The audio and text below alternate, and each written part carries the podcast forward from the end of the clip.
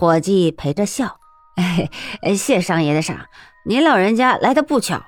刚才小的见孙大人给巡抚衙门的人请去了，您请先坐了，小的给您泡壶茶好不？这是北京的香片，掌柜的向老板要的，想要自己喝，却给小的顺手牵了那么一点点，就是要孝敬您老的。”商千刀哭笑不得，想了想，坐了下来。好小子，行，商爷我就帮你喝一点儿。商千刀在临街的楼上坐着，独自喝茶，眼光却向四下乱看。看着看着，他就用他的两只，也就是一双眼睛，看见了燕震。商千刀笑了，从楼上一下跳到了街上，落到了燕震的面前。燕震看了他一眼：“你是什么人？有什么事吗？”整条街的人见楼上落下个人都吃了一惊，不想那没事跳了楼自杀的人居然屁事没有，还笑吟吟地拦住了一个路人，都又莫名其妙。商千刀笑了，大声的道：“你不认得我，我可认得你。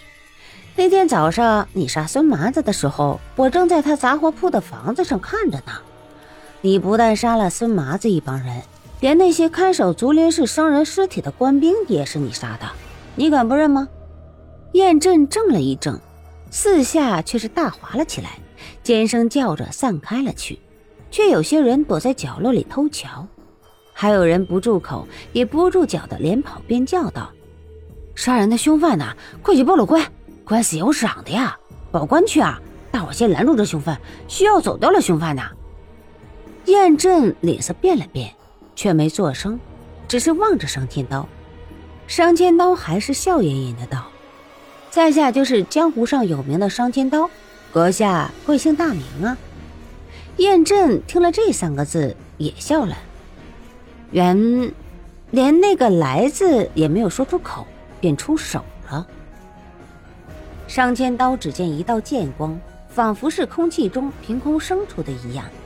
自己看到时，剑尖已到了咽喉前不到两寸。商千刀急一侧身，右掌斜滑而起，左手刀光飞出，身子同时急退。这时他总算见识到夜都行传人那绝高天下的剑法，以他那样的机变，兀自避不开。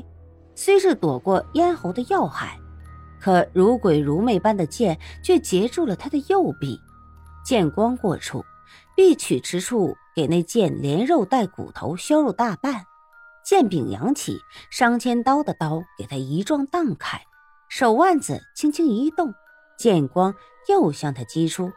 来是你，商千刀生平自负之极，连司空城那样的人物，他都敢玩弄于股掌之上。他也明知眼前的人是比司空城还要难缠的高手。却不想自己同他一交手，便即受了重伤。但他也毕竟不是一败即乱的人，反而刀锋横削，正对了燕震的颌骨。燕震摇头叹息着，一退而开。唉，果然千刀万剐，果然好刀法。商千刀脸色发白：“你是什么人？为何无故伤人呢？”燕震淡淡的道。你不认得我，你总该记得这个吧？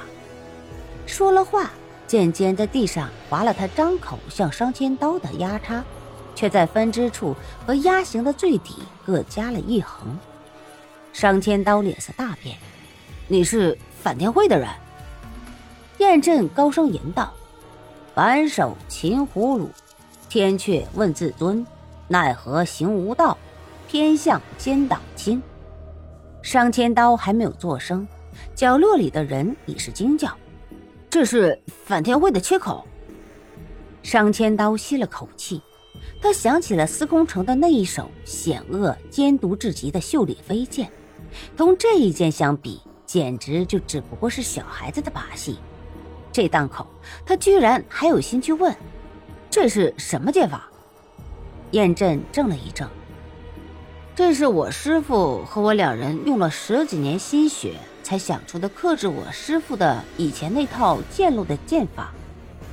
这话难懂的要命，商千刀却听明白了，脸无血色，却还追问：“令师是哪一位啊？”燕震叹了口气：“哎，你敢找他的麻烦吗？今天你连我手里都走不掉，你还问这么多做什么？你拿命来吧！”脸上现出散漫的神色，点点剑光又闪起，商千刀却不用接了，只是一味的闪避游走。燕震冷冷的道：“你商千刀勾结官府，害死我反天会数百名弟兄，还想走得掉吗？”商千刀明明已是避开了对方的剑势，不知怎的右腿一痛，竟又是中了一剑，剑尖又一闪飞起，刺中了他的左腿。